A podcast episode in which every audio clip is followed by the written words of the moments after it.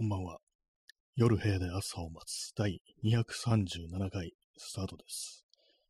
本日は8月の8日、えー、時刻は23時21分です。今、あの、時刻はって言おうとして、地獄はって言いそうになりましたね。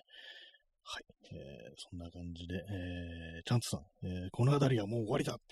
ありがとうございます。ありがとうございますってよくわかんないですけども。そして、えー、お祭りのギフトいただきましてありがとうございます。はい。まあそういう感じで、この辺りはもう終わりだというね、感じで始まったんですけども、この辺りとは何だっていうね、感じですけども、まああの昨今、ね、こう、ツイッターが終わったらしいんですけれども、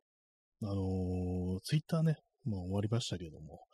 それ以外のなんか SNS 全部終わりかなみたいなことをちょっと私は思ってて、まあ他にもね、いろいろやってはしてますけども、インスタグラムだとか、まあね、なんかそういうものやったりしてますけども、ね、まあそっちも終わりかなっていう気が私はこうしてます。ね。だからまあこの辺りはもう終わりだっていうことなんですけども、まあこの、この辺りから去って、ね、あ思いましたね。あの、昔みたいにあの、個人サイト、ホームページ、なんかそういうものをみんなやってったらいいんじゃないかなというふうに思いました。まあみんなとは気にいかないですけど、まあ、ちょっとめんどくさいですからね。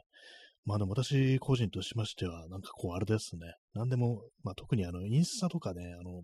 写真とかね、アップしてますけども、なんか、インスタにアップしたからもう別にいいや、みたいな気持ちになっちゃうんですね、あれやると。普通だったらね、あの、ちゃんとその、ね、こう、写真を見せるってことを考えたら、あの、いろいろ選んで、あのね、こう、一つのテーマに沿ってなんかこう、見れるようにするっていうふうに、そういう方が正しいとは思うんですけども、なんかこうね、あれなんですね、インスタとか、まあ、とりあえず投げとけみたいな感じ、いい加減になっちゃうんで、なんか良くないなと思いました。まあ、ちょっとツイッターが終わりって話は少しずれますけども、実はインスタももう終わりっていうね、なんかそんな気しますね。あの、咳払い失礼します。はい。ね。コロナです。ね、違います。多分、多分違います。えー、コーヒー飲みます。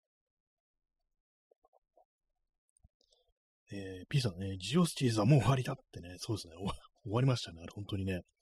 あれちょっと困りましたね、なんかこう、たまにね、そういえばあのサイトどうなったかな、なんてこう見てみると、あれないと思ったら、あ、そういえばあれジオスチーズだったとか、あとなんかヤフーブログもありましたよね。終わりましたよね。あれもね、なんか、こう、ちょっと見ようと思ったら、あ、そっか、ヤフーブログだったんだって感じで、結構まあ終わると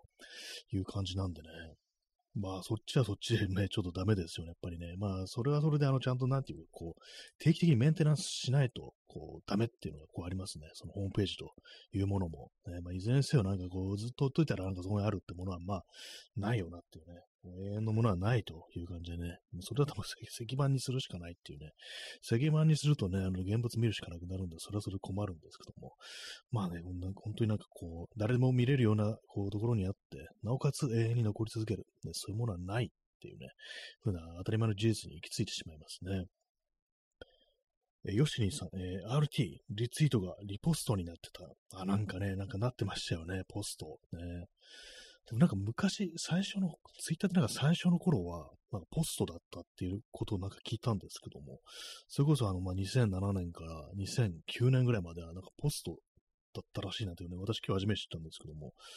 ねまあ、その頃でもリツイートとか多分あの、公式ツイートってなかったと思うんで、なんですかね、手動でリポストっていう風に言ってたんですかね。あんまよくわからないんですけども、まあ、いずれにせよね、ポストになってるっていうね、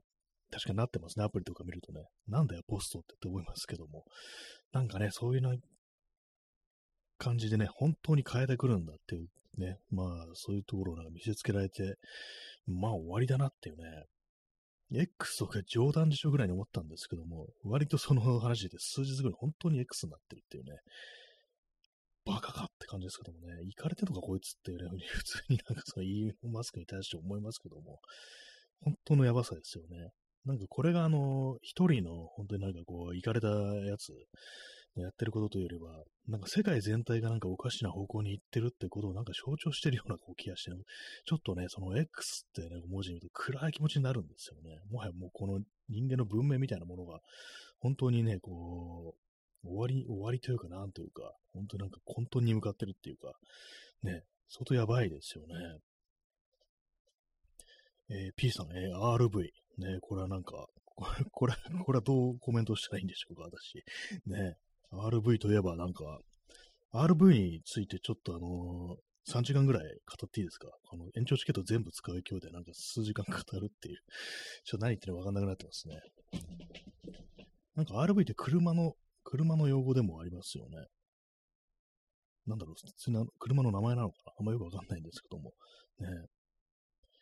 えー、P さん、SXE。これ知ってます。これあの、セックスって意味ですね。はい。知ってます。何にでも、私、いろんなことに詳しいんで、これわかりますよ。SXE っていうのはセックスのことだっていうね。RV っていうのは車のことだっていうの、ね、ことも私はこう、知っております。はい。ね、セックセックスっていうと、まあ、あの、成功ですけども、セックスっていうとね、正規を指しますね。あの、大江健三郎、ね、ノーベル、ね、文学賞、文学賞のね、これ作家ですけども、まあ、ちょっと前亡くなりましたけども、大江健三郎の小説であの、男性禁止論、女性禁止論、なぜかセックスっていう風にこう、表現するっていうね、あれなんかすごくインパクトありますね。セックスって、ていうの、な、なんだ、何語なんですかね、あれね。確かあの、大江健三郎ってその大学ではフランス文学を専攻しているような気がするんで、もしかしたらフランスでは、こう、正規のことをセックスと言うんでしょうか。わかんないです。私、フランス語はちょっとわからないのでね。えー、P さん、えー、SXE のマークが X。ね、マーク、私知ってますよ。それマークとマークパンサーのことでしょう。ね。はい。わかり、なんかもう、めちゃくちゃな感じになってますけども、ね、マークといえば、何ですかね。マークといえば私の中であれですよ。トレインスポッティングの主人公。あの、映画だとね、あの、ユーアン・マクレガーが演じた主人公の名前、あの、マーク・レントンですからね。はい。マークというとそれを思い出します。あと、マーク・ハミルですね。はい俳優の。ね、あのどんなマークがいるでしょうか。ね、ちょっと意外にずっと出てこないですね。普通の名前なんですけどもね、マークっていうね。えー、P さん、これ RT のことを RV と言ってた友人がいました。ね、そその人は今どうしてますか？で、なんかちょっと今日、今日なんか変なノリになってますけども。ねまあ、RV ね。なんかそういう自分のなんかこう中の言葉っていうものをなんかふっと出されるなんかちょっと面白かったりしますよね。なんかこう、自分の中でしかなんか使わない言葉って割となんか私、こうね、人それぞれのなんか意味はないんだけど、なんかそういうふうに、そういうふうに言いたくなるのが言っちゃうんだよね、みたいなね、ことをね、こう、ね、あのー、聞くのって割と私好きだったりしますね。はい。コーヒー飲みます。なんか、アイスコーヒーなんですけども、水出しの。なんか冷たいせいかなんか今日ちょっとなんか歯に染みますね。なんかちょっと前に近く壁みたいになってて、それでまあなんかこう、ね、気になったんですけども、ある、なんかこう、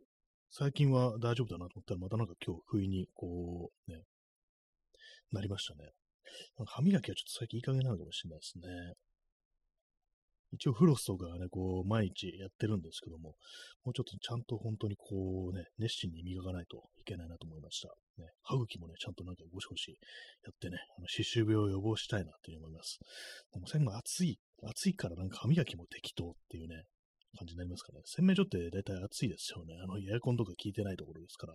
それもあってなんかちょっといい加減になってますね。だから、あれなんですよね。こう、お風呂とかね、こう入りながらね、こう、磨けばいいんですよね。はい普通の話をしてますね。えー、ヨシリンさん、えー、マーク2後継のマーク X ってまだあるのかな？あ、車でマーク X だったんですね。マーク2ってなんかこう、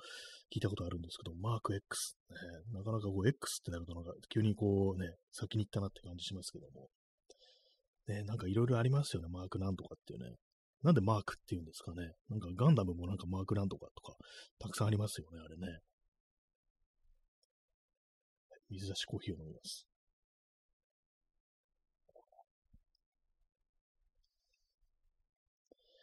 はい。えー、まあ、なんでマークと話してるんですかね。よくわかんなくなってきました。ね。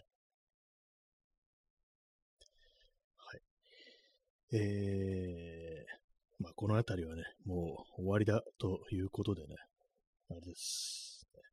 個人のホームページみたいなものにもうちょっとね、こう力を入れていったらいいんじゃないかなっていうふうに思ってるという、まあ、ただそれだけのこう話なんですけども、何ですかね、なんかもっと言いたいことあったような気がするんですけど、ちょっと忘れちゃいました。ね。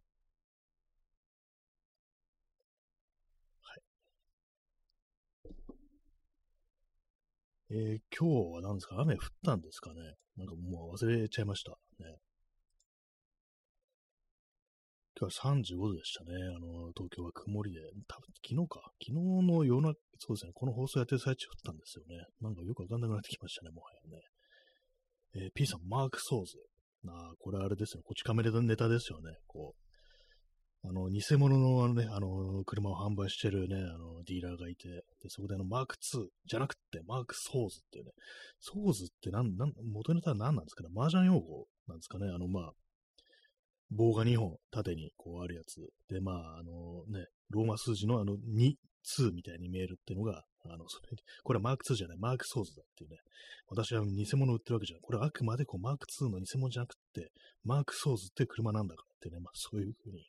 こうね、強引に押し通すって感じでしたけども、ね、フェラーリじゃなくてフュラーリだからっていうね、ポルシェじゃなくてポルシュっていうね、本当になんか小さな、まあ、こうね、あの、ロゴの違いとかをね、こ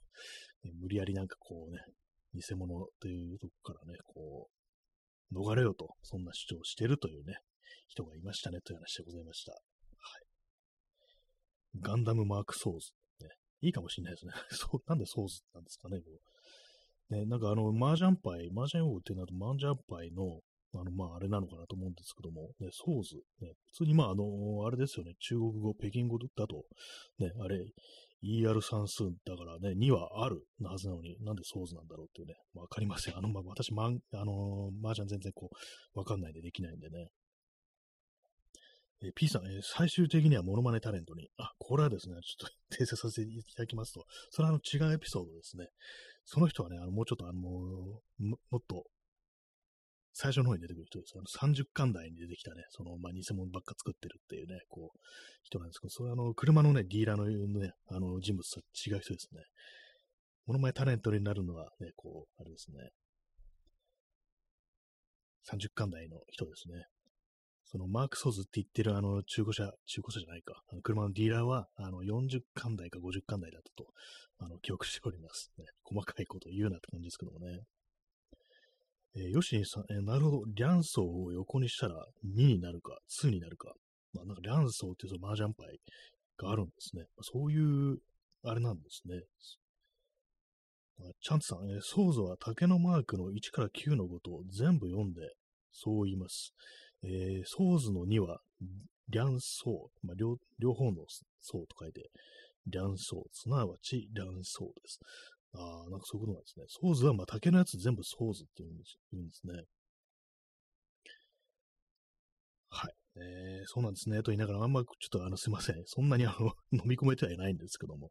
ね、たまあ、竹のマークのやつは全部ソーズということらしいですね。マークソーズ。なるほどって感じですね。マーク・リャンソーじゃないんだっていうね。はい。マークの話をしてます。今日はまあマークスペシャルなんで、あの、マークさんの話しかしましないです。マーク・ボールバーグの話しかしないです。ね、マーク・ボールバーグってあの昔暴力事件を起こしてるんですよね。ね、あれ、その話聞いて、やべえな、こいつ。あんま反省してないんじゃないかみたいに私ちょっと思って嫌いになったんですけども、ね。しかもあのー、アフリカ系の、ね、こう、被害者がアフリカ系の人だったなんて話を聞いて、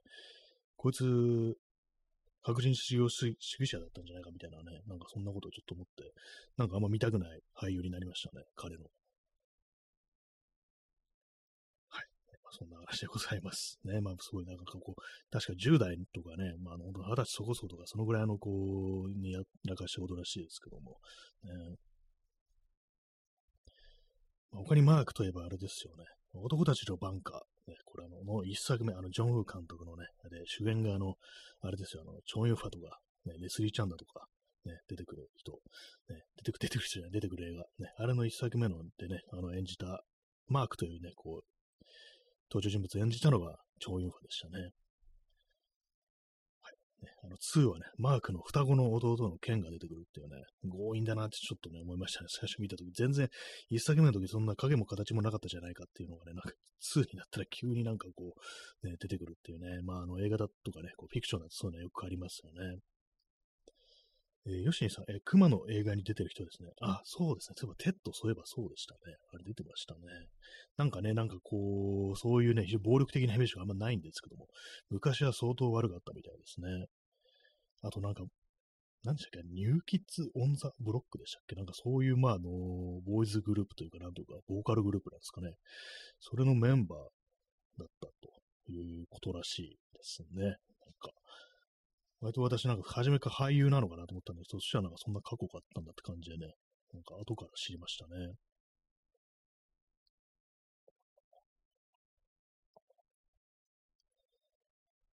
えー、今日はですね、あの水出しコーヒーは、あの少しあのコーヒーの粉を少なめにこう入れてみたんですけども、まあ、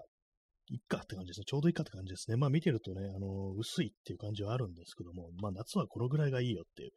感じありますね。ぱりね。あと時間を置くとやっぱりなんかその苦味がマイルドになるようなこう気がします。不思議なんですけども、なんかね、別に濃さが変わってるわけではないと思うんですけども、時間を置くと、なんか少し柔らかくなるような、そんな感じですね。夏そんな美味しくないですね、正直で、なんかね。まあこれあの豆な、豆が良くないのかもしれないですけども。ね、なんかもう少しあの、なんかこう、ね、特徴のある豆にした方がいいのかもしれないです。私使ってるのがあの、カルディのね、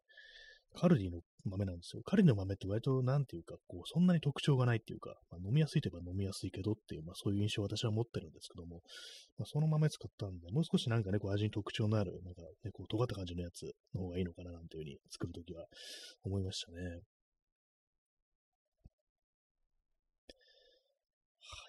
い。えー8月の8日ですね。8が2つで、インフィニティっていう感じですけども、1個だけでいいのか。8を横にするとね、あれですからね、無限大のね、あのマークになりますね。今、マークって言いましたね。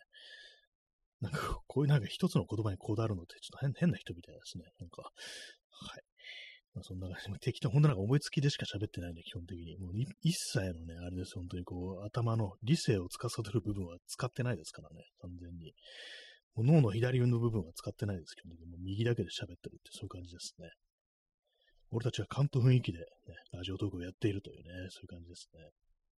まあ、ヨシンさん、そろばんの日ですね。あ、そうなんですね。8と8でパチパチ弾くからってことなんですかね、もしかしたら。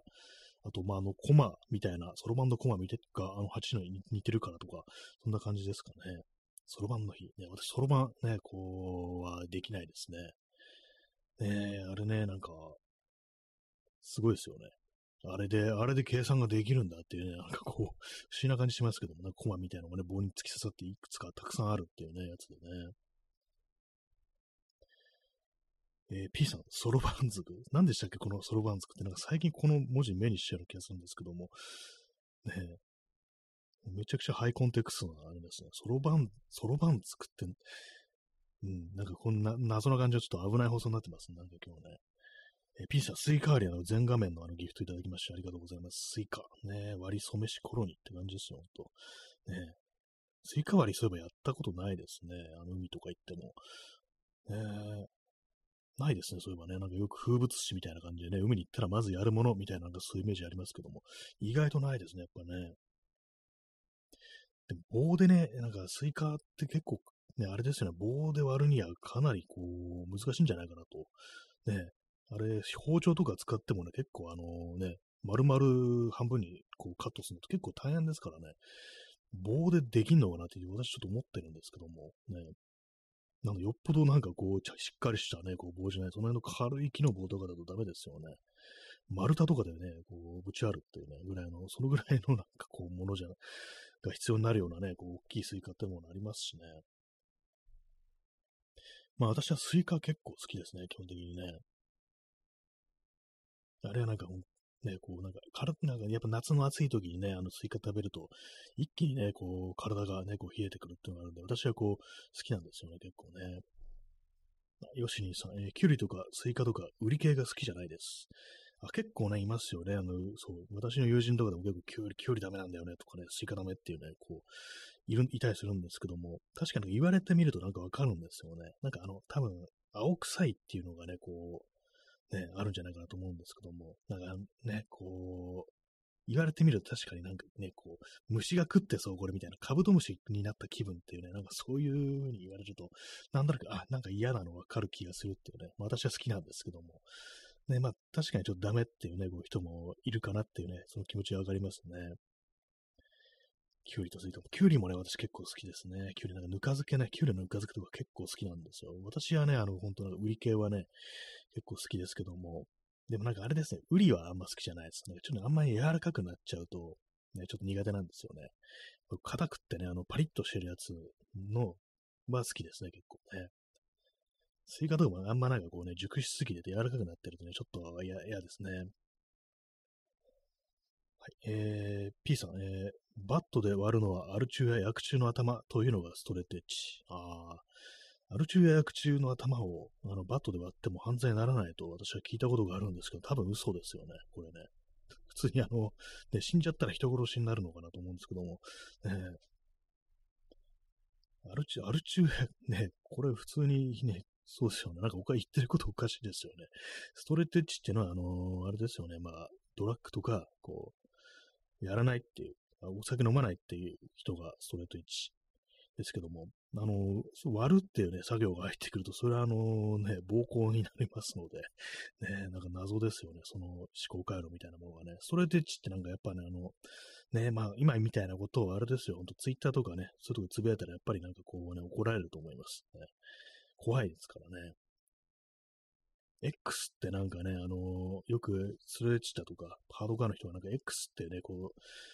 アルファベットでね、なんかこう自分の名前とか囲ったりしますけども、ね、頭とね、後ろにつけて、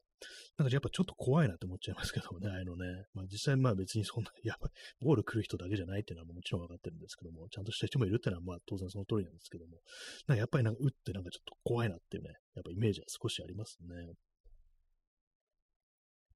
えー、P さん、メロンもスイカも最高。あ、メロンもそういえば瓜系ですね。私ちょっとメロンがね、ちょっと苦手なんですよね。メロンやっぱちょっと柔らかいからっていうのもあると思います。まあ、あとなんかあの香りみたいなのもそんなに好きじゃないっていうのがあって、そうですね。私は結構のスイカ原理主義みたいなね、ところがあるんで、しかもスイカもあれですね。やっぱりそのまま食べるのが一番っていうね、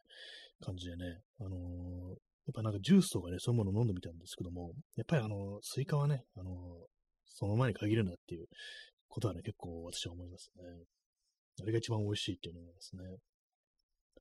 えー、チャンツさん、えー、めんどくさいからスイカは種ごと食べると言い切った知り合いがいて、すげえと思いました。そんなことあります？あります。実はあるんです、これ。私一時期ね、あの種ごと食べてる時ありました。やめましたけれども、ね、最近はやめました。ね、そうなんですよね。そう、私もね、ちょっとめんどくさいなと思って、やっぱりあの、一気にそのスイカの味をね、あの、完全に味わうとすれば、そのあの、種をね、吐き出すって作業したら、その、あれですよ、切ってね、あの、時間が経っちゃいますから、あの、もたもたしてるうちに、その新鮮さが失われるんじゃないかと思って、やっぱりね、それあの、一気にこう、行かなきゃと思ってね、種ごとね、バリバリ言ってたんですけども、やっぱり なんか、それはそれで、種邪魔っていうか、やっぱね、味をね、邪魔しますよね。なんか変な異物感とかありますから、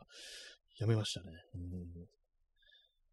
スイカ種ごと食べる。ね、私もね、そんな風に考えた時期が俺にもありましたってやつですよね。あの、なんか、バキっていうなんか漫画に出てくるね、あの、よくネットでよく見るコマですけども、ね、今はもうやめました、私。ね。えー、ヨシンさん、えー、スイカ、スイカといえば、こう、志村けんさんの食べ方。そうですね。あれが一番なんかスイカを味わってるのかもしれないですね。一気にグワーっていうやつね。夏になるとなんかあの動画が結構ツイッターとかで流れてくるような気がするんですけども、あれすごいですよね。でもなんかあのー、実はあのカメラに映ってない手前側を、あのー、ちょっと包丁で切って、あの薄くして、それでなんかね、あの一気に食べやすくしてたなんていう、まあそういうなんかこうトリックがあったらしいですね。さすがに丸ごととかね、普通にあの、あの見たまんまの量をね、そのままガッといけないらしいですね。あれはなかなかいいですね。あのね、豪快な食べ方ね。え、P さん、えー、売り子姫、えー、嫁入り行列の途中で天の弱天の弱に誘拐されて、キルされて、皮を剥がされ、化けられる。あ昔話でね、出てきますよね。天の弱と、ね、売り子姫。結構怖いですね。そうですよね。その、皮をね、剥がして、ね、それに被って、ね、化けるっていうね、売り子姫に化けるっていうね、そういう話ですよね。まあ、最終的にどういう話になるのかよくわからないんですけども、まあなんかそんななんか昔話みたいなの聞いたことがあります。ねかなりブルータルキルって感じですよね、本当にね。そんな、こう、昔のなんかね、ほんとそういう昔話、ね、怖いものありますよね、本当にね。非常に残酷なこう話を割とあったりして。まあ、あのね、お話で聞いてるとね、そんなにね、あのね、ビジュアル的なね、怖さはないですけども、冷静に考えてね、これをなんかこう、ね、絵にしたりしたら大層恐ろしいだろうな、みたいなね、そういうことはありますよね。えー、ヨシリンさん、えー、レクター博士の逃げ方と同じや。ありましたね。それ顔面のね、皮をね、なんか、はぐ、吐いてる。自分のね、顔にかわせ、ありましたね。やっぱり昔から皮を剥ぐっていうね、まあ行為自体は、まあその人間ね、あのー、生活の中でその動物の皮を利用してなんかいろいろね、こう舐めしてどうどうこうするっていうのがありますから、やっぱりそういうまあ密接にこう人々の暮らしに関係したものではありますけども、ね、それがなんか人間の殺してその皮をかぶるっていうね、非常に恐ろしい使い方もあるっていうね、ね皮、ね、皮を剥ぐっていうと私思い出すのはやっぱりあれですね、プレデターですね。プレデターがこうね、こう、買ったね、こう獲物の皮を剥いで、なんか、まあ、綺麗にね、こう剥がして、で、その最終的には頭蓋骨を取り出して、なんか綺麗にしてね、こうトロフィーみたいにするっていうね、なんかそんな描写ありましたけども、ね、最初見たときは恐ろしかったですね、あれね。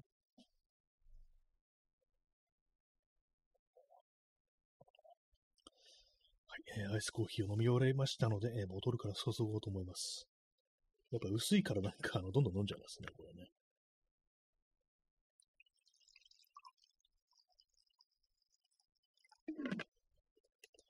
うん、やっぱ味なんかインスタントコーヒーの方が美味しい気がするんですよね、どうもね。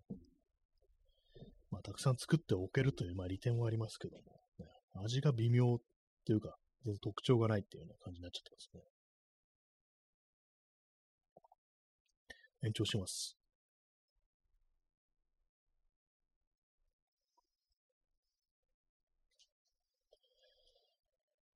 はい。えー、23時47分ですね。本日は8名の方にお越しいただき、ね、我慢強い方が6名残っていらっしゃるというね、感じで。はい、ありがとうございます。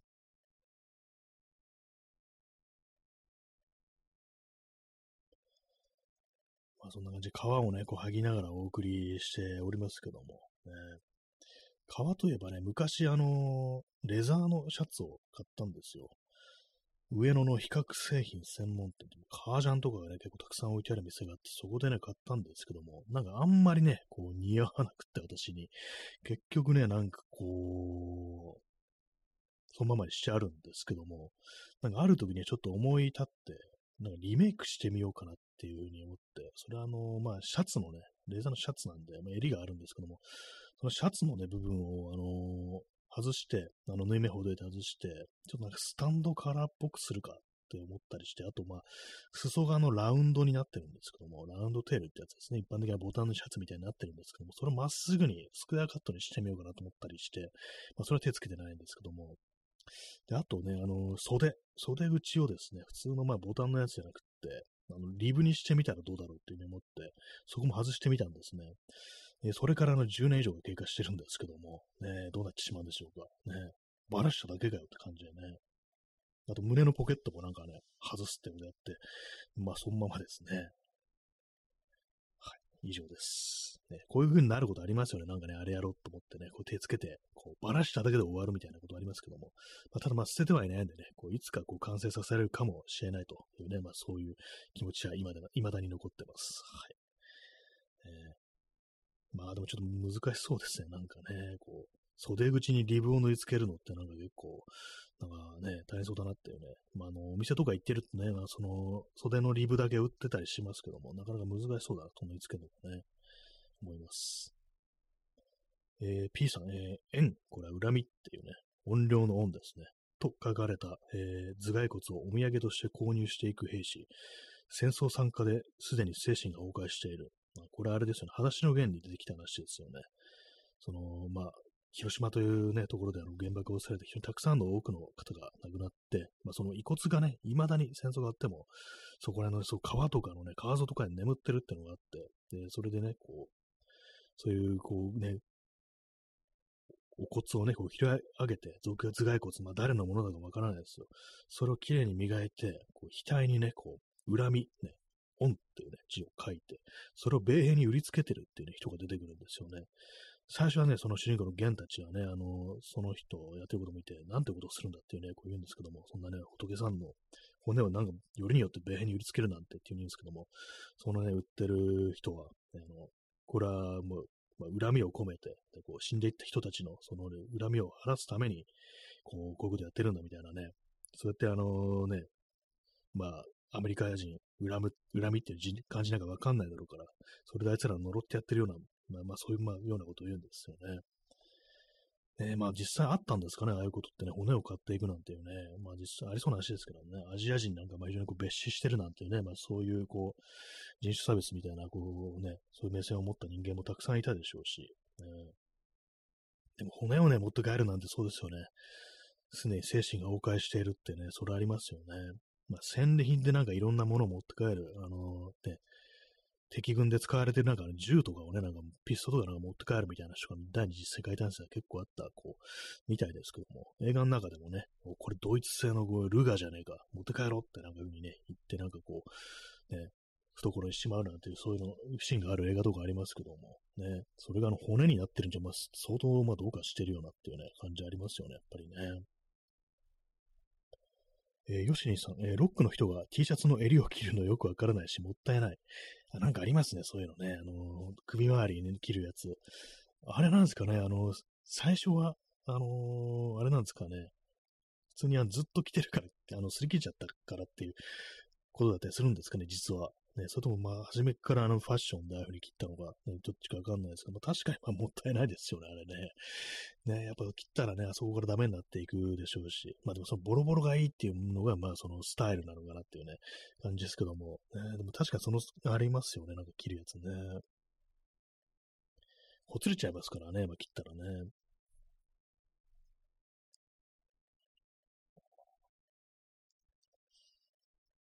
えー、近く過敏ですが、ね、冷たいコーヒーを飲んでます。まあ、いろんなね、こう、襟がありますけども、ね。私は今、普通の T シャツを着てますね。普通の T シャツです。結構ね、あの、私、あの、同じ服を何枚も、同じ T シャツ何枚も持ってて、それで、まあ、こう、大体夏とかは、そのローテーションで乗り切ってるんですけども、さすがにね、なんかあの、ちょっと、まあ、あの、3年ぐらいかな、もっと経つかな、経つんですけども、あの、ちょっと色あせて、あの、襟元擦り切れてきましたね。しかもそれ、あの、同じのをね、ローテーションでやってるんで、あの、全部一気に、あの、同じぐらい傷んできたっていう感じで、ちょっとめんどくせえなみたいな思ってるところです。ね、買い替えるんだったらもうなんかこう何枚も一気に買わなきゃいけないっていうなりますからね。まあ、最近あれなんですね、こう夏、こう暑いと、やっぱその綿の T シャツね、今まででかい綿の T シャツ着てたんですけども、ちょっと汗がね、ひどいってことで、なんかね、考え物だなっていうのちょっと思ってます。綿の T シャツ1枚だけっていうのはね、まあ、下にドライの T シャツをね、こう着るしかないですね、そう考えるとね。そのドライのね、T シャツも安いやつだと、あの、着心地が悪いんですよね。あの、500円ぐらいのやつ。ね。どうせ下に着るだけだから見えないし、まあ安いやついいかと思ってね、まあそのぐらいの値段のやつ買ったんですけども、やっぱりなんかこう、肌触り良くないですね。まあもう少しね、あの、お値段する、あの、モンベルとかのね、クイックドライだったかなの T シャツとかはなんか非常にこう、スベスベしててね、こう、着心地がいいんですけども、そうするとね、なんか1枚なんかこう2000円ぐらいになっちゃうんで、まあ、ちょっとそのね、あの、高いなって感じで、もっとなんか安いのあったらいいのになと思ってるんですけども、ね、大概ね、ああいう感じの速乾のね、素材のね、シャツ、T シャツってのは、ちょっと着心地がやっぱ悪いですね。最近あのね、腕の日焼けを避けるために、こうアームカバーとかしてますけども、ね、あのま、最初からあの長袖のね、なんかそうピタッとフィットするようなね、こう、それこそなんか走るときとかね、なんか運動するときに着るような、あのドライのね、こう、長袖のね、こう、シャツ、着た方がいいのかなと思ってるんですけど、なかなかちょっといいものがね、見つかんないですね。ワークマンだ、ワークマンとかでもね、あるんですけども、ちょっと2000、やっぱりみんな2000円ぐらいするんですよ、そうなると。あのー、1円でも安く、とは言わないですけども、なんかちょっと2000ってなるとね、なんか、下に着るだけのおしゃれ目的でないものに、なんかこう、あれなんですよね、こう、2000円か、みたいなことちょっと思っちゃったりするんですよね。えー、ヨシリンさん、えー、どこで素材作ってるかわからないけれど、安いユニクロ。ああ、そう、ユニクロっていうね、選択肢も確かにありますね。私結構ね、あれなんですよね、ユニクロなんとなくこう避けてるっていうところがあったりして、自分では一回も買ったことなく、で、一枚だけあの、もらい物のね、あの、ロンティーがあるんですよ。これ私あの、寝巻きにしてるんですけども、なんかね、あのー、尺に触るんですけども、着心地が結構いいんですよ。あの、すべ、なんかさらっとしてて、結構いいんでね、まあもしかしたらね、ユニクロとか着てみたら、こうね、こう、そればっかりという風になっちゃうのかもしれないんですけども、なんかやっぱどこかでね、あの抵抗する気持ちみたいなね、こう、ちょっとあったりするんですよね。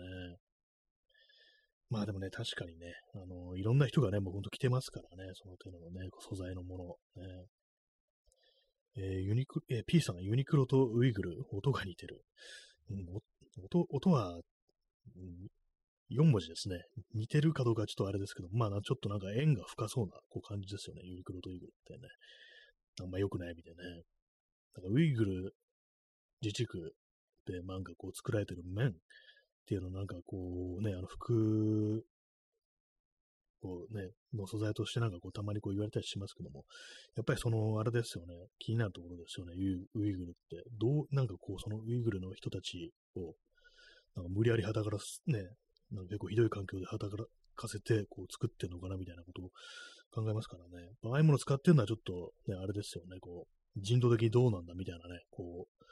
意見とかね、結構あったりしますけども、ユニクロってどうでしたっけ？なんか使ってたような気もするんですよね、そのウイグルの。ね、無印とかなんか前はなんか使ったけど、なんかやめますっていう風になんかなってた記憶あるんですよね。もう結構前ですけども。ね、まあ今どうなってるのかわからないですけどもね。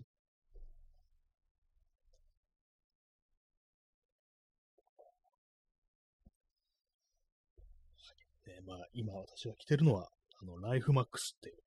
ところのね、T シャツですね。ちょっとあの、こればっか買ってるんで、さすがにちょっと飽きてきましたね、なんかね。まあでもなんか、着心地はいいんですよね。プロクラブっていうね、まあ、あの、無地の T シャツでこう有名なあの、ありますけども、ブランドが。あれもね、なんかいいんですけども、なんかどうも生地がなんかちょっとザラッとしてるのと、首が詰まってるっていう、ね、まあ、この話結構ここでも何回もしてますけども、それが気になるんですよね。もうちょっとなんかあの、広めに作って、首が作ってあったらいいのになって思います。ね、形とかはね、まあいいんですけども、それ以外ね。まあでも、いずれにせよ、その綿の T シャツ1枚っていうのはなかなか難しいですね。えー、ヨシニさん、えー、ユニクロはグレーだからまあいいけど、えー、シーンはさすがに買えないです。確かこれシーン、読み方はシーンですよね、確かね。ね、そうですね。あれね、なんかこう、相当なんかやばいなっていうね、感じですよね。奴隷労働みたいなね、こう感じでね、こう作らせたものが、だからこそ、まあ、格安、もすごい安く手に入るっていうね、なんかそういうことらしいですからね、さすがにそうですね、あれは本当のこう、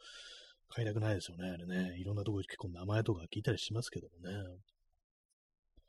えー、P さん、えー、ユニクロのファーストリテイリングは、えー、注意勧告を受けてますね、えそれを完全黙殺している反人権企業。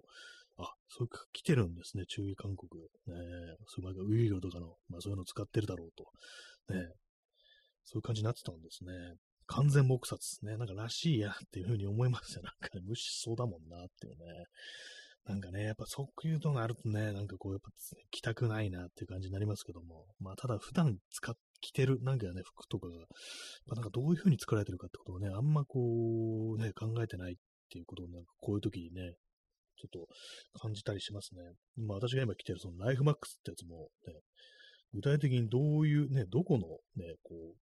国のブランドなのか、日本なのか何なのか、どこからその素材が来てるのかとか、ね、まあそういうこと全然まあ考えてないんでね、私よくわからないんですけども、えー、まあ、基本的に私はその T シャツとかそういうもの以外は割と古着で OK みたいな感じなんでね、こうあんまりそこまで考えないってなくて済んでるとかあるんですけども、まあ、新品の服とかね、なんかやっぱこう買うと、どうしてもね、なんかそういうことっていうのは、こう昨今ね、結構気になるところではありますよね。え P さん、え日本だと黙殺しても問題にならないという判断。まあまあ、そうですね。その気にする人がそもそも少ないという、ね、感じでありますね。確かにね。他のね、そうですね無、無印とかだとね、なんかこう、下げ、ね、引っ込めたっていうようなあれがあったと思うんですけども、ね、なんかユニクロみたいなところだと、ね、そういえばあの、パタゴニアっていうあのアウトドアブランドありますけども、あれがなんかあのね、あの従業員もうなんかあの、なんだったか雇い止めだったかなんだかそんなのがあったような気がするんですけども、そんな、とにかく労働条件に関することでなんかちょっとね、あの、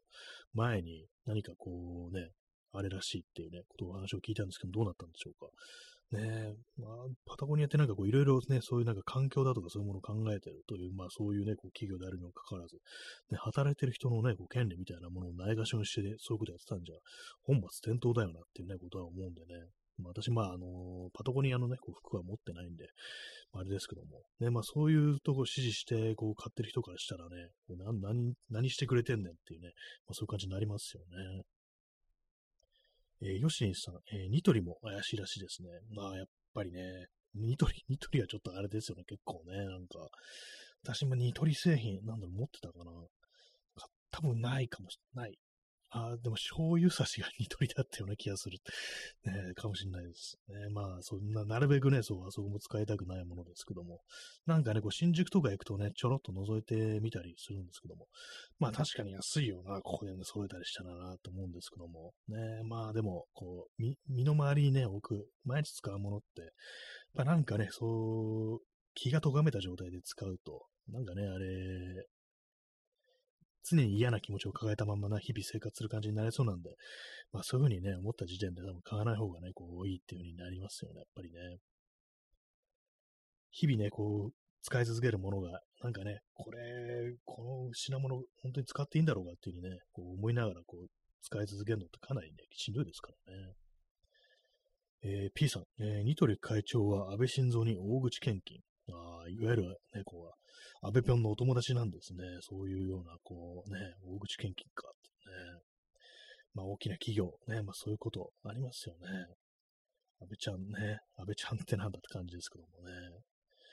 もう去年ね、お亡くなりになりましたけども、ね、どうなってるんでしょう、何を考えてるんでしょうか、ニトリの会長はっていうふうにね、思いますね。でもニトリね、ほんとなんか店舗がね、増えましたね、なんかね。前はなんか郊外にあるというイメージだったんですけど、今新宿だとかね、渋谷だとかありますからね。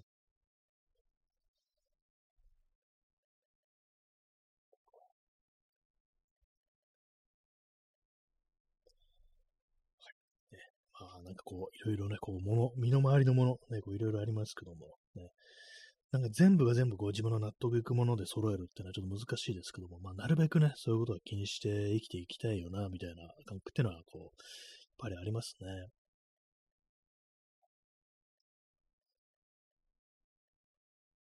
はい。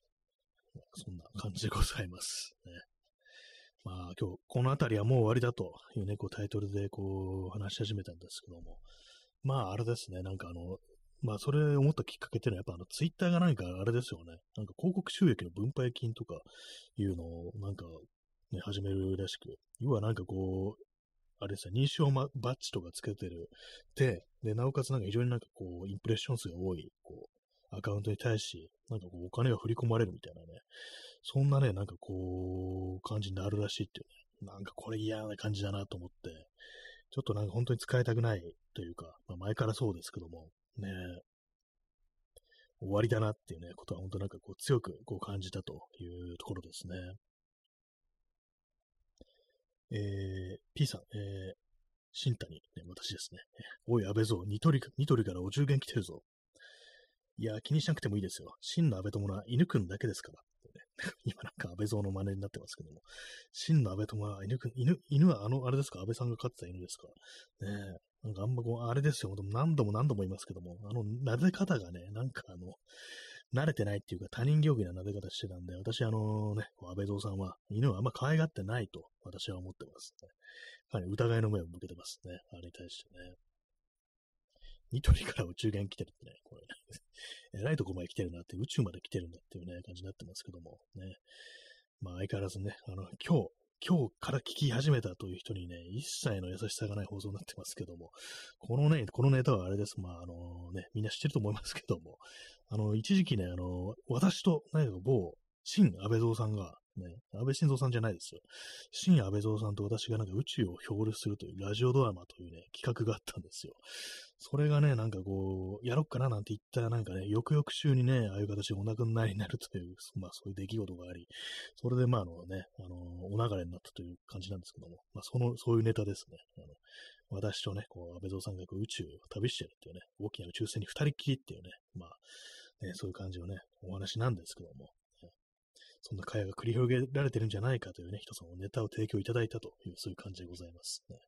真の安倍友ってね、犬、犬だけなんだっていうね。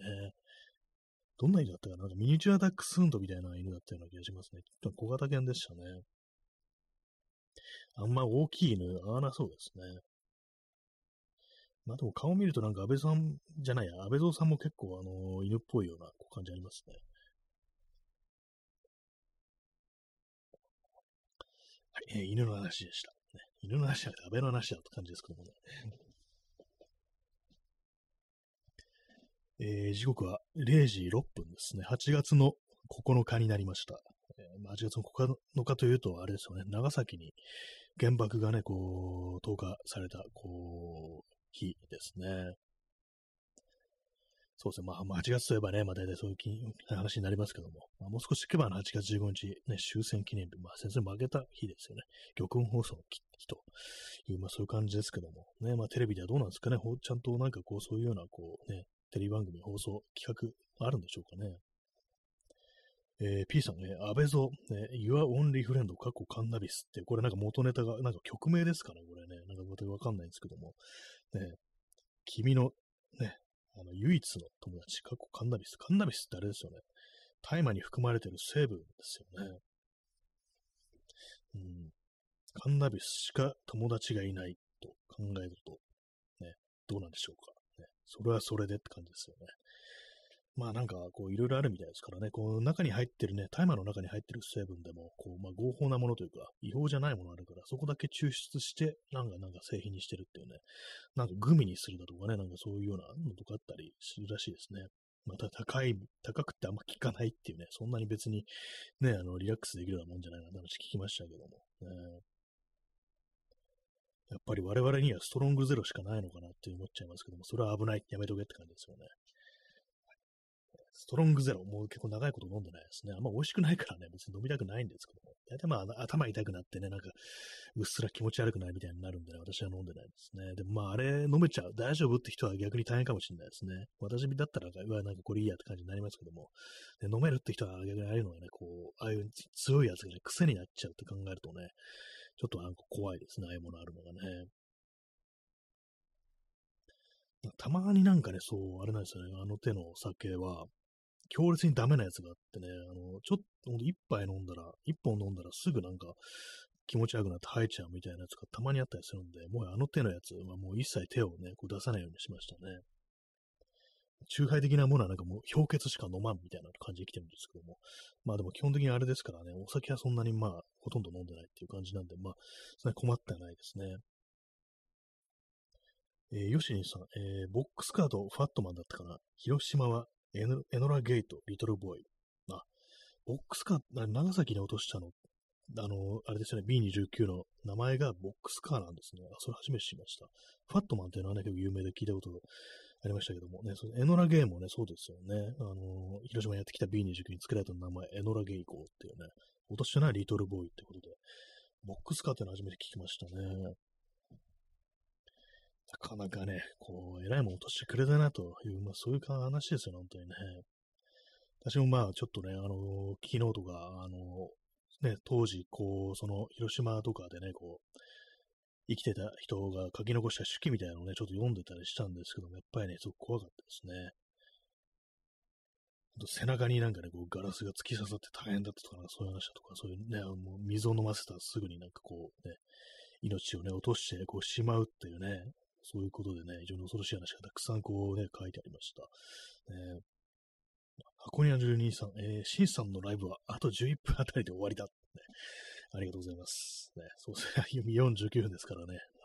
この辺りはもう終わりだってね、この放送はもう終わりだって絶叫しながら終わるみたいなね、そんな感じの放送になったりしてっていうね、ところですけども、ね、そしてあの、出遅れましたのギフトいただきました。ありがとうございます。えー、そして延長していただきました。ありがとうございます。そうですね。じゃそれじゃちょっと延長をね、こう、させていただきます。はい、ね。せっかく来ていただいたということでね、どうぞお付き合いくださいという、そんな感じでございます。終わりだと言いながら1時間半やるやつっていう、感じでかなりこう珍しいね、あれになってますけども、まあでもあれなんですよね、結構世の中、こう配信とかね、放送とかやる人って、まあ、割に長く長くやる人結構いますよね。なんか、30分でスパッと終わる人の方がなんか結構珍しいみたいなね。長くやればやるほど、あの、聞く人増えるなんていうね、なんかそんなあのチップスみたいなのを、私聞いたんですけども、本当かなってちょっと思ってるんですけども、まあでもね、なんかこう、ね、長くやってると、ね、あれですよね、まあ何でもこう、フォロワーがついてくるというね、まあそういうことなのかもしれないですね。箱庭の住人さん、拍手いただきましてありがとうございます。ね、拍手。ね、もう最近拍手してないですね。まあ、拍手する機会ってあんまないですけども。ね、まあ、そのライブだとか、まあそういうなんかこう人がね、こう前に出て何がやるっていう、まあそういう行事に行くことが、まあそのコロナ禍においてね、まあめっきり減ったということで、それでまああの、拍手をこう、するね、こう、機会がなくなったなという感じなんですけども、たまになんか何かしらのライブみたいなもの行ったらどうなんだろうみたいなこと思うことがあって、まあでもね、あの別になんかこれといって行きたいところがないっていう。のがあったりして、で、たまになんかね、こう、ツイッターとかでこう、なんか適当に眺めてると、ここのね、ここでこういうイベントやります、ライブやりますみたいなのが流れてきて、で、全然まあ知らない人なんですけども、急にこういうの言ってみたりしたらなんか割と面白かったりすんのかなっていうね、ことを思うことがあるんですけども、まあ今までそういうことやったことないですね。まあ、でもなんかあのアメリカみたいなね、なんか非常になんかそういう音楽だとかがこうかかるような場所が、そう生活にこう、普段の生活にね、こう、密にあるようなね、ところだと、それこそなんか普通にね、ちょっと代わりに飲んでいくかみたいな感じで、そのライブだとか、こうやってるようなね、そういうバーにこう入るなんていうね、ことが結構あるみたいですね。日本だとね、なんか特別なイベントみたいな感じありますけども、アメリカってなんかどうもそういう普段の暮らしの延長にあるみたいな、ご飯食べに行くついでになんかその生バンドとかあるようなお店入ってみるかみたいなね、そういうのが結構あるみたいですね。そういうところもあって、なんかその音楽をやる、ね、人たちの、なんていうんですかね、こう、層がね、この厚さが全然、ね、こう、違うなんて話聞きますね。だからこう、あの、ミュージシャンね、音楽家一本で食っていける人がまあまあいるっていうね、割となんか普通にやれるっていうね、ことがあって、まあそれはなんか日本は全然事情が違うっていうね、ことを聞いたことがあります。ね、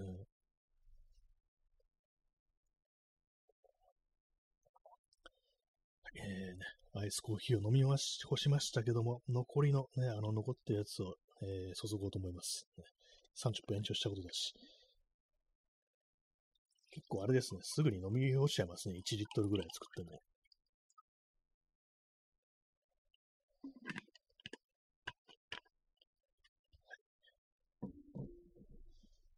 まあ、あの、あれなんですよね。あの、今、ジョボボボってね、注いだ音してますけども、実はあれですから、コーヒーなんて飲んでなくてね、あの、カップに小便をしているというね、まあ、そんな感じの放送なんですけども、ね、すいませんね、汚くって。はい。えー、P さん、えー、おみこしいただきましてありがとうございます。おみこしいいですね。なんか可愛いですね、これね。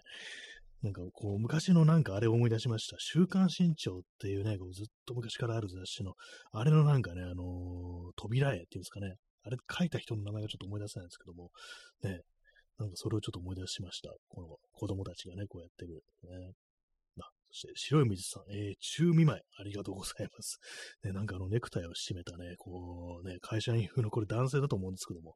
ね、あの投げキッスをね、いただきました。ありがとうございます。ね、いろんなね、いろんな見舞いがありますね。ありがとうございます。はい。えー、そして P さん、お中元です。あれですね、カンガルーですね。カンガルーと、そのお腹のね、お母さんのお腹に入った袋の中に入ったね、赤ちゃんがね、こう、あれをこう差し出してると、おお中元を差し出しているものです。ありがとうございました。ね、そして同じく P さんがしょっちゅう見舞いありがとうございます。しょっちゅう見舞いじゃなくて、しょっちゅう見舞いですね。これはちょっと深刻な感じしてきますよね。ずっと入院してんのかなみたいなね。あれですけど、大丈夫かなってね、感じしますけどね。しかもたくさんのね、なんかこうね、あれですよね。こうあの、病室のなんかベッドの脇のカーテンをね、シャッと開けてね、なんか女の人がこう、たくさんのお土産をね、こう、紙袋持ってね、来てるという感じですけども、ね、まあ、一刻も早くね、回復することをね、こう、祈ります。はい。えー、ヨシリンさん、えー、クリストファー・ノーランのオッペンハイマー、えー、過去原爆の父の映画、日本で公開しないのかな？あ、これ、あ、日本公開の予定ないんですね。あ、あそれ初めて知りました。えー、そうなんですね。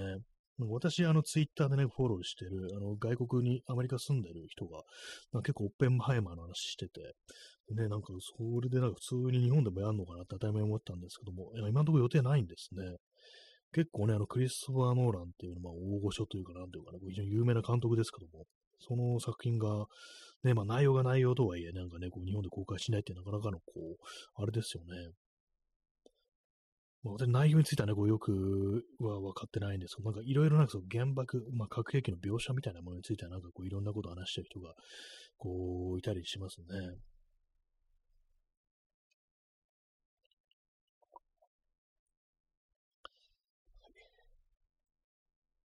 アイスコーヒーを飲んでおります。いろいろ様々なお土産ね、こうギフトをいただきました。ありがとうございます。えー、箱根の住人さん、えー、クリストファー・ノーランは好きなんですけども、バーベンハイマーでだだいぶ炎上してましたから、どうでしょうか？なんかありましたね、バーベンハイマーっていうね、ああいうのね、なんかバービーとオッペンハイマーをなんか一緒くたにして、なんかあの、まあ、ツイッターとかでハッシュタグつけて、なんかはしゃぐみたいなそういう感じでしたけども、なんか元は、あの、バービーをあの見に行ってた人たちが、あの、まあ、と、隣接するね、あの、まあ、スクリーンで、まあ、まあ、部屋はもちろん違いますけども、あの、オッペンハイマーのが上映してて、その音がちょっと漏れてきて、で、なんかね、そのバービーの、そのね、見てるときに、その原爆のね、核兵器の炸裂するね、轟音がなんか重なってきて、なんじゃこれみたいになったって、まあそういうとこからどうもスタートしてるらしいんですけども、あの、その悪ふざけみたいのは。ねまあでもね、そういうなん、まあこうね、悪ふざげしかもあんまりそのね、核兵器というものに対して批判的なこう目をあんま向けてないであろう人たちの悪ふざけってことで、なんかこう、いろいろね、こう炎上みたいなことになりましたけども、まあそれにね、あの、バービーのね、あの公式のなんかのツイッターのアカウントがなんか乗っかってなんかね、こういいねだったかリツイートした、まあ、リポスト、ね、リエクシズしたっていうね、なんだそれって感じですけども、なんかそんなことでね、なんかいろいろありましたけどね。まあなんか最初はね、なんかあの見てた、ね、こう、観客というかなんというかね、まあその、SNS 上の悪ふざけっていうのにね、やってたの、そのなんかね、やっぱそ、まあバービーの方はね、こう、あの、公式が乗っちゃったっていうね、まあ非常にそう言いたいところありましたけどもね、一応なんか謝罪みたいなのをね、こうしてましたけども、まああの、まあ、オッペンハイマー側、ね、あっちの方はなんか、まあ特に何もリアクションは、反応はしてなかったという感じなんですかね。あんまその辺も詳しく追ってないんでわからないですけども、ね、まあ、核兵器ね、ちょっと恐ろしいですよね。私もそんなに詳しくは知らなかったんですけども、まあ、つい最近、あのね、まあ、前も話しましたけども、いわゆる戦術核兵器ってやつの、その威力ってのはいかがなものか、どんなもんなのかってよく知らなかったんですけども、私はなんか本当なんか一瞬でも全部、まあ、核兵器だから、もうなんかもはやもう苦しむ今もなく、全部がコッパ明治軍ぐらいのなんか威力を持ってるのかなと思ったんですけども、どうもなんか普通に、あの、日本にね、落とされた原爆ぐらいの規模ってあるっていうね、聞いて、じゃあすっごい、あのー、ね、落とされたところに苦しんで死ぬことになるじゃんっていうね、非人道的だっていうね、まあ、一瞬で消し飛べばあの人道的ってわけでもないんですけども、なんかね、やっぱあのようなこう地獄絵図がまた再び再現される可能性があるっていうことに、今更気づいてね、やっぱちょっと恐ろしくなりましたね、本当にね。本当なんかあの、原爆とかの、本当にあの、当時のね、あの、被害の写真みたいなものと私、そう学校とかでね、こう見させられても、あれ本当なんかこうね、怖くって、もう今、前も言いましたけども、あの今でもね、ちょっと見れないんですよね。本当なんか常日頃からね、あれをね、こう見ないように気をつけてぐらいのところはあるんですけども、ね、なんかそういう、あれ、あの光景が再び再現されるなんだったらね、ちょっと相当恐ろしいなっていうふうに思いますね。まあ、兵器はね、何にせよね、あの人間を傷つけて殺すものですから、まあ、いかなるものでもね、あの、恐ろしいものであるんですけども、やっぱりそういうなんか刷り込みみたいなのがね、私にはあるんで、もう、もうひときわやっぱ恐ろしくね、こう、感じますね。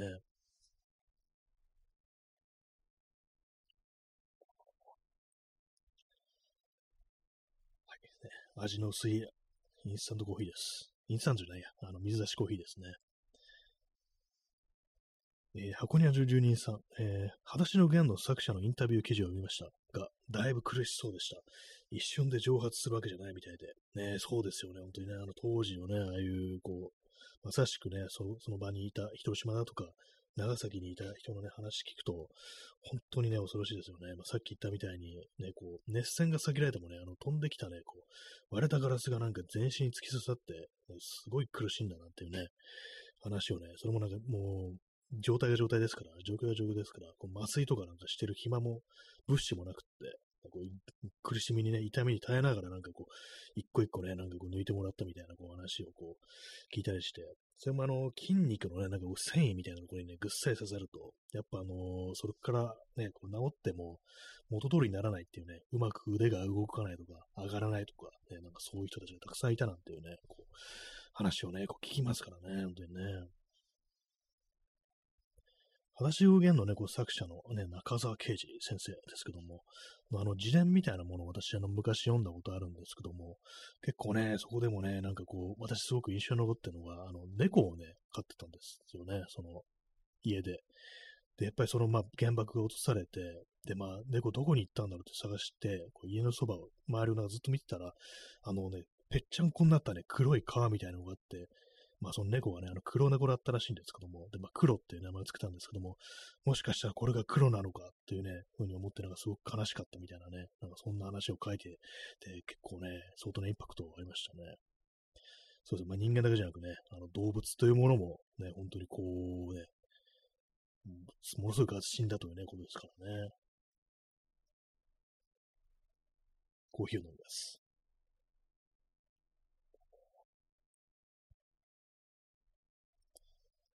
ね、まあ、そんな8月のね、9日という感じなんですけど、まあ、長崎ですね。まあ、長崎私はこう、行ったことないですけども、やっぱあの、インパクトあるのが、あの、確かあの、浦上天主堂の、まあ、爆心地ですよね。浦上天主堂の、要は教会のね、あの、みたいになってるところですよね。そこの、まあ、まあ、キリスト教ですから、まあ、マリア像があるというね、ことで、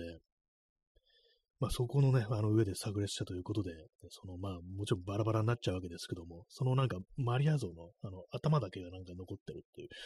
なんかね、そういう写真を見たことがあるんですけども、あれもなんていうんですかね、こう目のあたりが、あれなんですよね。まあ、た、ななんですかね、こう黒いシミみたいになってね、なんかこう涙を流してるみたいに見えるって、まあそういうものだったという記憶があるんですけども、結構なんか有名ななんかその写真家が、あの、広島だとか長崎のそういうのが原爆が落ちた時のなんか異物みたいなものとか、まあそれを亡くなった人の遺品みたいなものをね、こう撮るというね、こう、とやってる人がかつていて、で、まあその写真展に何年か前に私行ったことあるんですけども、そこでまあそのマリア像ですね、こう被爆した。それ見てね、なんかすごいインパクトあったなという、まあ思い出、記憶がありますね。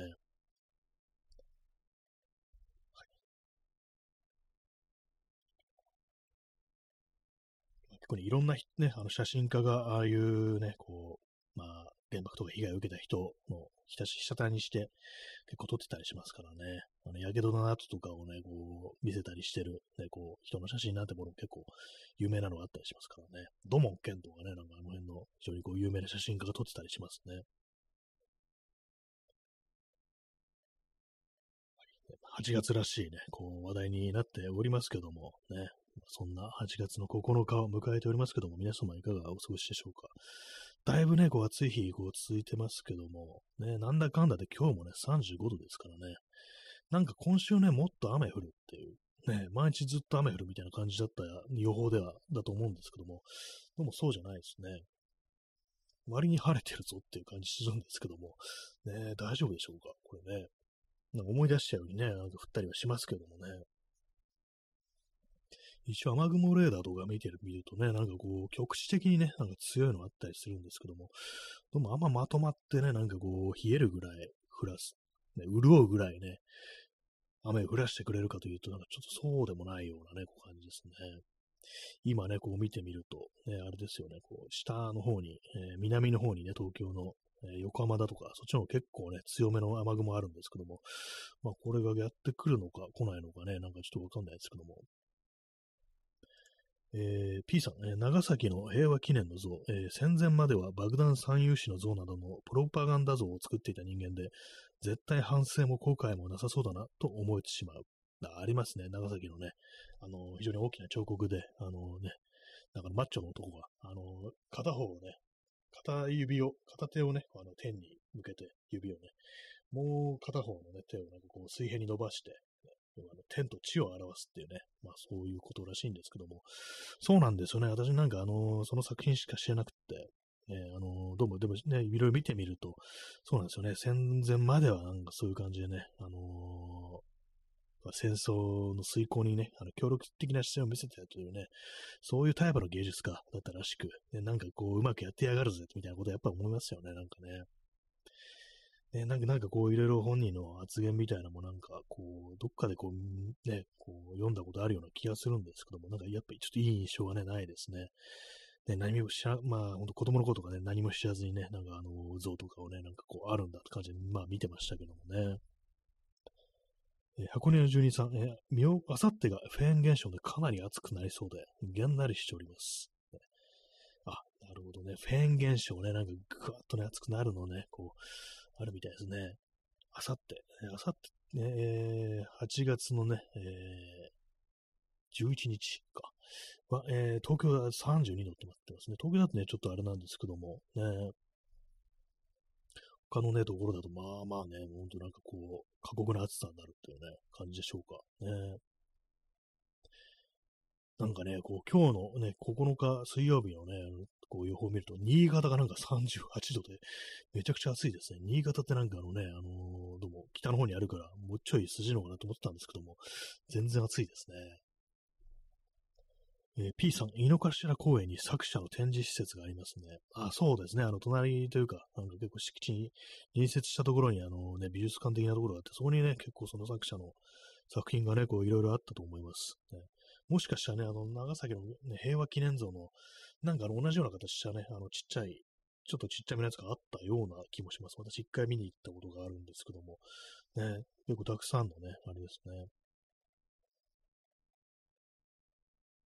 えー、箱根さん、あ、もう明日ですね、木曜日。木曜日が結構厳しい暑さだということなんですね。明日、東京はそうですね、あの、曇り時々晴れで35度ですね。やっぱね、本当にこう、30度をね、こう、下回る日がないという感じでね、もう、管にしてくださいというね、こう感じですけども、えー、いつまで続くんでしょうか。ね、ね、まあ、間違いなく8月は続くし、9月もね、まあ、そんな感じなんじゃないかなと、私はまあ、まあ、毎年の感じからね、ご判断すると、そうなるだろうなと思ってるんですけども、本当なんかこう嫌になっちゃいますね、なんかね。なんかね、こう、本当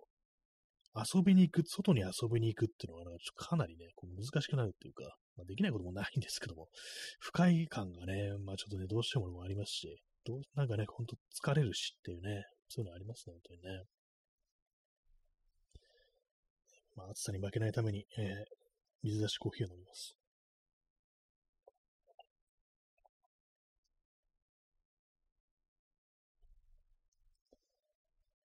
はい。まあ、そのようなね、こう、毎日がこう繰り広げられてるんですけども、ね、明日、ね、あの、東京都の熱中症情報、ね、外出は炎天下を避けて、厳重、厳重警戒になってますね。まあ、炎天下を下げてそう言われてもっていう感じですよね。なんかね。まあ、日傘、やっぱ日傘しかないのかなっていうね、感じですね、本当ね。えー、箱根の住人さん、えー、ところで水出しコーヒーの作り方、どんな風にされていますか？あ、そうですね。これはですね、あのー、私、あの、1リットルのね、こうナルゲンボトルってやつがあるんですけども、それで作ってますね。その中に、あれですね、あのダイソーで買った、あの、90枚ぐらい入ってる、あの、ティーパック、ティーバッグかな？どっちかな？ね、まあ、あの、前はあの、麦茶とかね、なんかお茶とか、ね、あの紅茶が入ってるあのパックみたいなのありますよね。あれのパック部分だけ売ってるってやつなんですけども、その中にあのカルディの、えー、コーヒーを豆引いたやつ、それを入れてますね。箱庭の住人さん、えー、先日作ってしましたが、薄くなってしまったり、あそうですね、私もね、割と今日はね、かなり薄めになってます。なんかね、私聞いたところによると、その、水出しコーヒーの場合は、13倍ぐらいになるように調節するのがいいというね、ことらしいんですけども、まあね、この間最初に作ったのが、まあちょっと結構濃いめに作って、それであれですね、あのー、1リットルに対して、コーヒー豆、どんくらい入れたのかな？まあその袋にね、あのー、袋2つ分入れたんですね。そしたらね、結構まあ苦味がなんかこう強くって、まあね、なんかこう、あんま好みじゃなかったんで、あの今日はね、かなり薄めに作ってます。その一袋、半分にしたんですけども、こうなるとね、まあちょっとまあ、今度は薄いかなっていう感じで、結構調整がね、難しいですね。一応まあ全然飲めないこともないんですけども、あのコーヒーらしい香りをね、こう楽しみたい場合は、まあ、なんで1.5袋ぐらいがいいのかなっていうね、それがバランス取れてる感じかなと思います。あと、まあ、あのー、初めからね、こう、冷水を入れるのと、ね、あと常温の水でやるのと、あとまあ、熱湯でやるので、それぞれなんかね、あの味が違ってくるらしいです。で、なんかね、いろいろなんかこう調べてると、やっぱ常温で、こう、8時間抽出するのが、こう、一番なんかこう、バランスの取れた味になるっていうね、なんかどうもそんな感じらしいですね。私、あの、常温で入れて、すぐ冷蔵庫に入れてるって感じですね。まあ、まだ私もちょっと試行錯誤という感じでね、まあ、今日はちょっとあの薄すぎた気もします、これは。うん。なんかシロップとかね、入れんだったらいいのかもしれないですけど、そのままブラックで飲むにはちょっと物足りない感じにはなってしまった印象ですね。今飲み終わって思うんですけども。えー、まあでもあれですね、ストレーナーとかあるね、あの、コーヒーピッチャーとかあった方が楽かもしれないですね。結構袋ね、詰めてる作業、あれなんですよ、こぼさないようにね、割と神経使うっていうね、のがあるんで、まあ、気軽、気楽さで言えばなんかやっぱりその、あれですね、あの、茶こしみたいなやつついてる。ああいうね、それ用のやつがいいのかもしれないです。え、ヨシリンさん、スポーツ原則禁止なのに、航空野球は毎日絶賛開催中。そうですね、本当にね。これ多分ね、私思ったんですけども、あれ、スポーツじゃないんですよ、あれ多分ね。あれはね、あの、プレイだと思うんです。あのね、あの、高校生ぐらいの、ね、高校生ぐらいって高校生ですけども、あの、年派もゆかるね、少年たちをね、いたぶってね、楽しむ、ね、それで性的快楽を得るというね、こう異常者たちの宴っていうね、私はまあそういうふうにずっと思ってるんですけども、だから、つまりあれなんですよ。あのね、選手たちが苦しむことによって、見てるね、こうね、人、連中は、非常に残酷なね、こう、快感を得てると。まあ、サディストですよね。私はそういうふうに、こう、私あれをね、スポーツを理解してるんですけども、でもね、これを言っても認めないと思います。本当自分たちもそういうね、こう、異常性に気づいてないというね、それこそが、あの、高校野球なんではないかと、私は思ってますので、ね。なんかすごい、急になんかめちゃくちゃなこと言ってますけども、前はかなり、まあ、サディスティックな行為、それこそがなんかね、こう目的なんではないかなと私はこう思ってますね。まあ、丸刈りというのもね、なんかあれですよ、本当にこうね、痛めつけてやろう、痛ぶってやろうってね、そういう気持ちがこう現れてるんだというふうにね、思いますね。うん、変態の放送になってますね、なんかね。えー、箱根の住人さん、えー、常温で8時間はこの時期ちょっと心配になりますね。そうですね、あのね、いくらね、こう水、常温とはいえね、こう、コーヒーとはいえ、ね、よっぽどなんかの煮沸消毒とかしないと、なんかボトルに若干雑菌とかついてたりしてみたいなこと思っちゃいますからね。だからやっぱりこう冷蔵庫でね、こう、常温で入れて冷蔵庫入れるっていうのが多分一番いいのかなと思います。ね、なかなか難しいところですね。本当にね。結構微妙。多分その豆そのものもね、結構関係してくると思うんで、まあ、私はあのさっき言ったみたいにあの、カルディのやつなんで、あんまりそう特徴がなく、そんなにも濃くもなく、ね、あの酸味があるわけでもなく甘くもなくみたいな、まあすごく、まあ、中庸って感じのまあ豆だというふうにまあ私はそのね、カルディのコーヒー豆に対して思ってるんですけども、もうちょいね、あのパンチのあるやつに、で作った方がもしかしたらいいのかもしれないですね。粉コーヒーとかね、あの粉、KONA ですね。ちょっとバニラっぽいフレーバーのやつとか、ああいうものだとなんか割となんかこうね、結構あったりするかななんてちょっと思ったりしてっていうね、思いました、今。はい、なかなかちょっとね、あの、奥が深いのかもしれないですね。こう条件というものがね、こう、毎度毎度違っていきそうですからね、こういうものもね。まあ、結構私、そのね、考えるのがめんどくさいという感じなんで、結構コーヒーもね、普通の熱いコーヒーも入れるとき割とめんどくさくって、あの、フィルターにね、あの、お湯注ぐときも結構ドバーっといっちゃったりするんですよ。あれがね、なんか普通にポットからジャーみたいな感じで、本当はね、あの、コーヒーの、あの、あれですよね、お湯を注ぐためのなんかね、ケトルとかな、言うのかな、なんかわかんないですけども、ああいうポットみたいなのを使って、こう、ちゃんとね、細い口の、あれでそ、ちょっとずつちょっとずつ注いで蒸らしていくっていう風にやればいいと思うんですけども、なんかこう、まどろっこしくてね、もう一気にいったりやみたいな感じでね、ドバッといっちゃうことが結構あるんですよね。まあそういう私みたいな人間はね、あの、インスタントで十分だみたいな感じになりそうですけども、ね、まあそういう過程みたいなものをね、こうやっぱ楽しめるのは、抽出のね、過程をなんか儀式みたいな感じで楽しめるのが本当のコーヒー好きの人なのかなというふうにね、思いますね。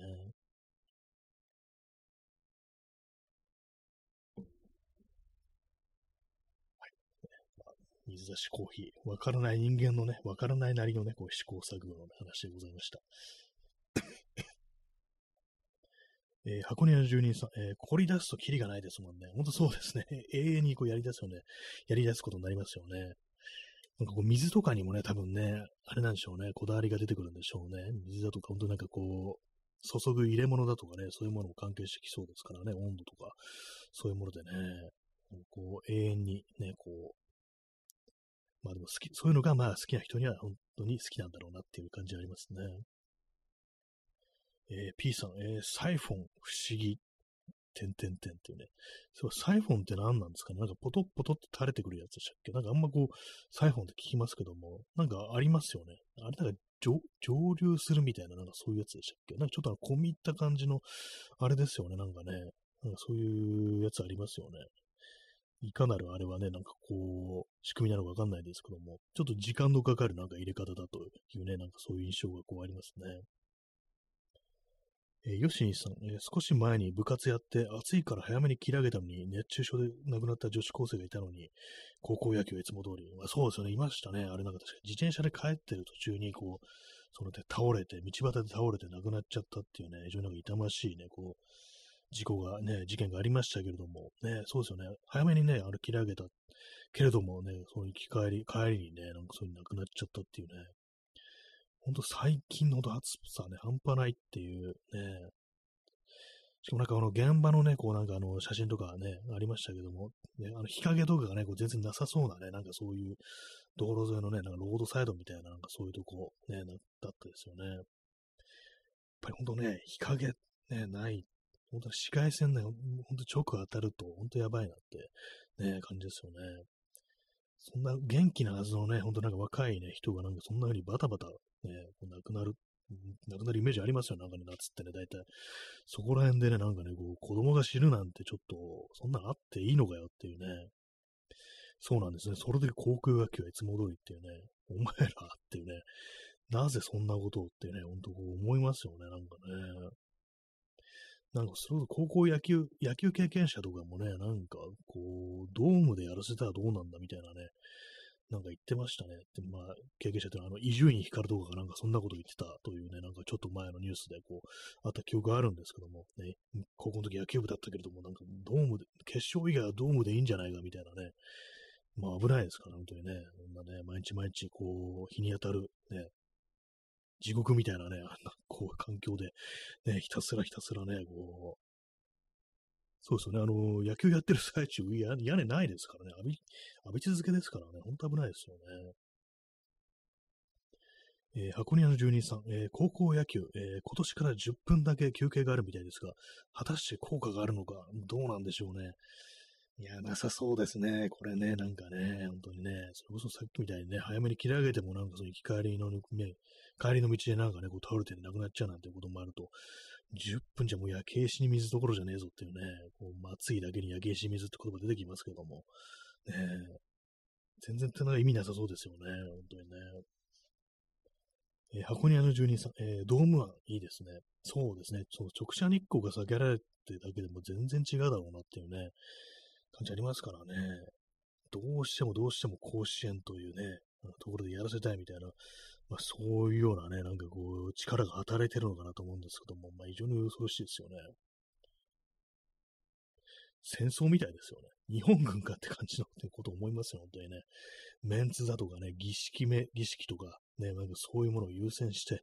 実際なんかね、こう、子供をひどい目に遭わせてるっていうね、なんつう国だよって思いますけども、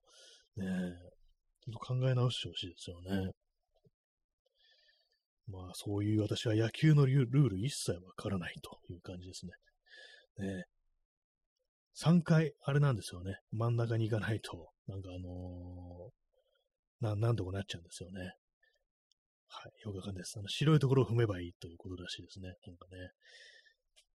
ほんと一切、もう全く野球のあれが、まあ、センス、ね、こう、知識全くないんでね、ほんとこう、よくわからないです。ね。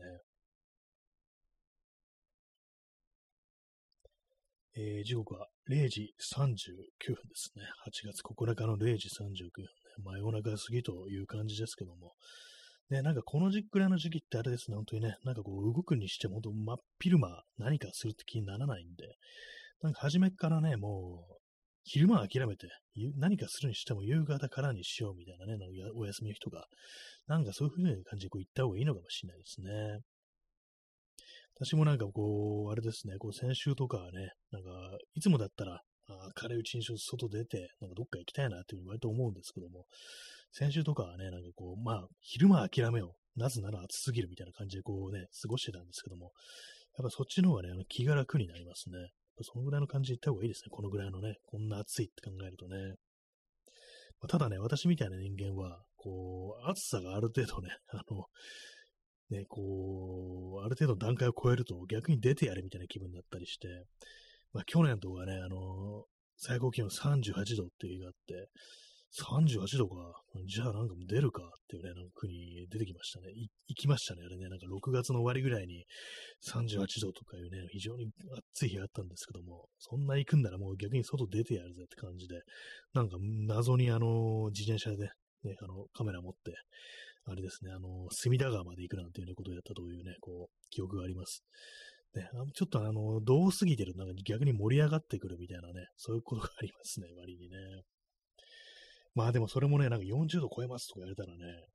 ちょっと自分がいくら盛り上がってても体が追いついていかないっていうね、なんかそんな感じになりそうですから、ね、まあ本当気をつけなきゃいけないっていうね、まあそういう気持ちありますよね。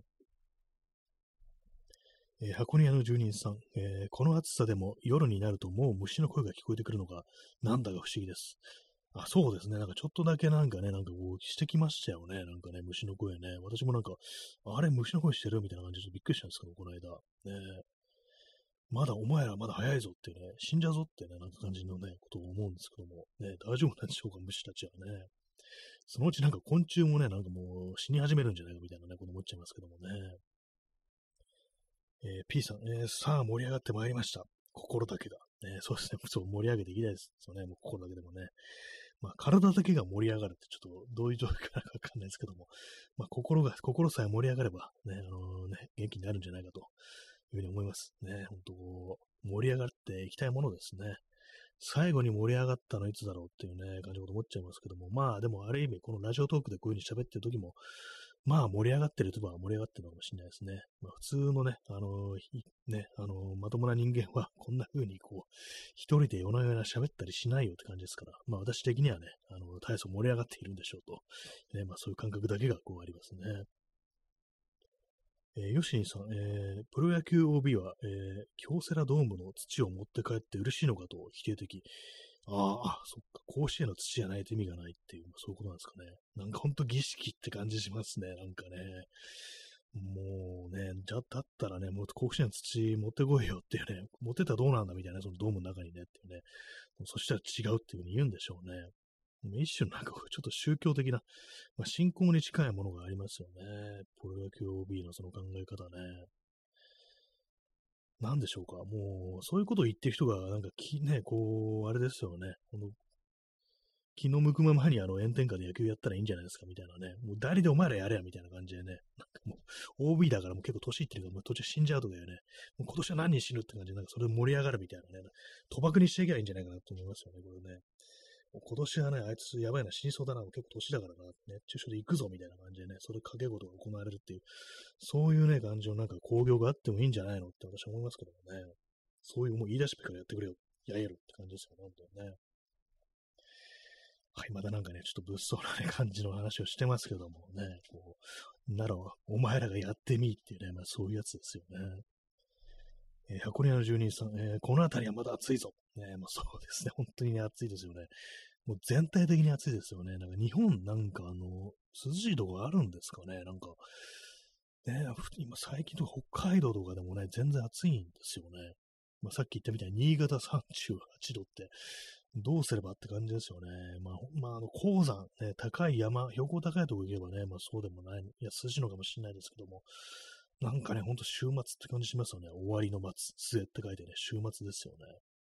普通のなんか平地、ね、地上ではなんか人間が生きられなくなってる環境が悪化してっていうね、そういう感じになってますからね。今涼しいのって何でしょう軽井沢とか涼しいんですかね。八ヶ岳とかなんかそんなとこっていうのはね、こう果たしてね、こう涼しいのか。まあ富士山みたいなところはね、さすがにまあ寒いぐらいまで行ってそうですけども、ね、なんかこう気軽に行けるところでそういうなんか秘書ができるところ、ね、暑さが避けられるとこってあるといいなっていうふうにね、ちょっと思いますね。なんか海底になんか施設とかあったら涼しいのかなと思いました。ね、水の中に、海の中にね、なんかこうね、沈んでる、なんかこう、建物みたいなのあったりしたらね、いいんですかね。海とか行くとね、なんか結構ヒヤリとしてるとこありますからね、まあ夏でもね、まあ、この辺なんかあの、まあ、帰りの関係なのか何なのかわからないけども、すごく水温がなんか急に下がったなみたいなのあったりしてね、ああいうのね、なんかあの海って泳いでるとちょっと怖かったりするんですよね。なんかこのまま溺れたりするんじゃないかみたいなっていうね、こと考えたりしますけどもね。えー、ヨシニさん、えー、図書館ですね。あ、図書館ね、確かに涼しいところでありますね。そうですね、最近そういえば図書館あんま行ってないなって感じですね。あれもね、まあ最近は綺麗なところとか多いですけど、まあまあね、あれですよ。昔ちょっと前にあの日比谷のね、日比谷図書館にちょっと入ってみたんですね。そしたらね、やっぱあのー、結構綺麗なところなんですけども、たくさんね、やっぱこう人がいました。ね。みんななんかこうね、過ごしやすいところって感じで図書館求めてくる人も多いんですかね。普通に勉強だとか調べ物っていう人じゃなくて、もう、普通になんかね、こう、楽しみとして、本を読むという楽しみのために来てる人もまあいるのかななんていうふうに思いましたね。えー、P さん、えー、戦前の死後期教育を先導したのも、えー、退役軍人や在郷軍人会だったことを考えると、OB という存在が悪っぽい、悪っぽい。ああ、そうなんですね。OB、そうですよね。オールドボーイズ。ね、名前からしてやばいっすね。古い少年たちってね。なんか、そもそも権力を振るう側で、本当なんかね、こう、若いのに対してね、ああだこうだ、ぐちぐち、こう言ったりする、ね、しごくっていう、そういう人物。やっぱりダメですね、なんかね、こう、終わった後もなんかね、こう、力を振り続けるっていうね、それはちょっと、ま、やばいですね。そもそも OB っていうものが悪いっていうね、なんだよ、ボーイズってね、思いますよね。これおじいさんじゃんっていうね、感じですけどもね。女性の場合は OG なんですよね。オールドガールズってことでね。えー、箱庭の住人さん、えー、もう地下に進むしかない。かっこ地球空洞説。そうです。地下。地下どうなんですかね。地下もでも行き過ぎると熱くなりますからね。なんかマグマとかあるからっていうね。ありますけども。まあでもあれですよね。なんかもう洞窟の中とかはね、なんかひんやりしてるなんて話を聞きますからね。まあただその分なんかジメジメしてて、そのいう感じきついところはありそうですけども。ね、もう穴掘ってね、なんかこう隠れたい感じありますよね。本当にね。まあ湿気さえなんとかなればってね、こう感じですけども。ね、こう。もう我々は防空壕みたいなところに入っていくしかないのかなっていうね、こと思いますけども。ね、ま、私としてはやっぱあれから山、山がいいかなと思いますね。なんかね、本当森林限界ぐらいのあんまそういう木とかなさそうなところ。ああいうとこはね、こう、さすがにこう、涼しそうですね。まあ、ただ、太陽光線がこう、きつくそうなんで、それは私みたいなね、こう、紫外線に弱い人間にはちょっと考えものですね。これ、あの、登山とかしてるとね、あのまあ、あの雪山とか行ったりすると、あの、まあ、反射で、ね、顔がすごく、ね、焼けるなんていうね、登山家の人がすごく日焼けしてますもんね。それはそれで大変ですね。一体どこに逃れればいいのかっていうね、感じですけども、ね、やっぱ渓谷みたいなところなのかなっていうね、ほんとこう、あの、スコットランドとかのね、ああいうとこ、ああいうのがまあ涼しそうかなと、私はこう頭の中で思います。外国に逃げるしかないですね、そういうとね。手軽なところには、手近なところにはちょっとないですね、なんかね。それこそ図書館、図書館しかないことないですね。はい、えー、時刻は0時、えー、48分ですね。1時が近いということでね。1時ともなると、まあ結構ね、真夜中だなみたいな感じありますけども。ねでもなんか本当にこう、子供の頃はね、なんか夜、真夜中っていうね、なんかそういう世界っていうものが全然こう、まあ子供寝てますからわからなかったんですけども、ね、なんか年を重ねにつれて、こう、真夜中、夜中っていうのがなんか全然特別な時間じゃなくなる、まあ、そういうことがなんかちょっと寂しいようなね、なんかそんな気がしますねってことを私この放送で何回もこう言ってるんですけども、ね、まあ、夜部屋で朝を待つ、ね、寝ないんだって感じですけどもね、まあ寝てますけどね、普通にこれ終わった後とかはね、まあ、そんな暑いね、こう、熱帯夜ね、お過ごしだと思うんですけども、本当皆様体ね、こう、お気をつけて、こう、お過ごしくださいという感じです。ね、ほんと水は飲んで、そしてあの塩分もちゃんと取ってというね、感じですね。今日私ちょっと水分が足りてないかもしれないです。コーヒーばっかり飲んでたんで、普通に水とかね、こう、麦茶とか、そういうものをね、ちょっとたくさんね、こう、飲まなきゃダメだなと、ちょっと反省するところしきりでございますけども、ね、あの塩とか塩化ナトリウムでしたっけ？なんかあのタブレット、ああいうものもね、ちょっとそろそろ買って持っておこう、常にね、常備しておこうなんていうふうに思いました。はい。まあそういう感じでね、本日、えー、237回かな、8回かな、の放送をね、こう、お送りしてまいりましたけども、いかがでしたでしょうか？ね、今日はちょっと長めにあの1時間半お付き合いいただきまして、ね、今日はなんと9人のね、あの我慢強い方が残ってらっしゃるという感じで、こう、非常にこう嬉しいです。ありがとうございます。ね、そんな感じで、このね、この終わった後も皆さん寝る前にちょっと水とかね、こう一杯飲んだりしてね、こう、ね、お休みになられるのがちょっといいんじゃないかなというふうに思います。私もね、こう、これからあのシャワーを浴びてね、ちゃんとあの睡眠とって、ね、眠ろうかと思います。そんな感じでね、えー、そうそう終わりたいと思います。箱根の住人さん、ありがとうございました。ね、いただきましてありがとうございます。そういうわけで本日の早々、えー、早々終わりたいと思います。それでは、えー、おやすみなさい。さようなら。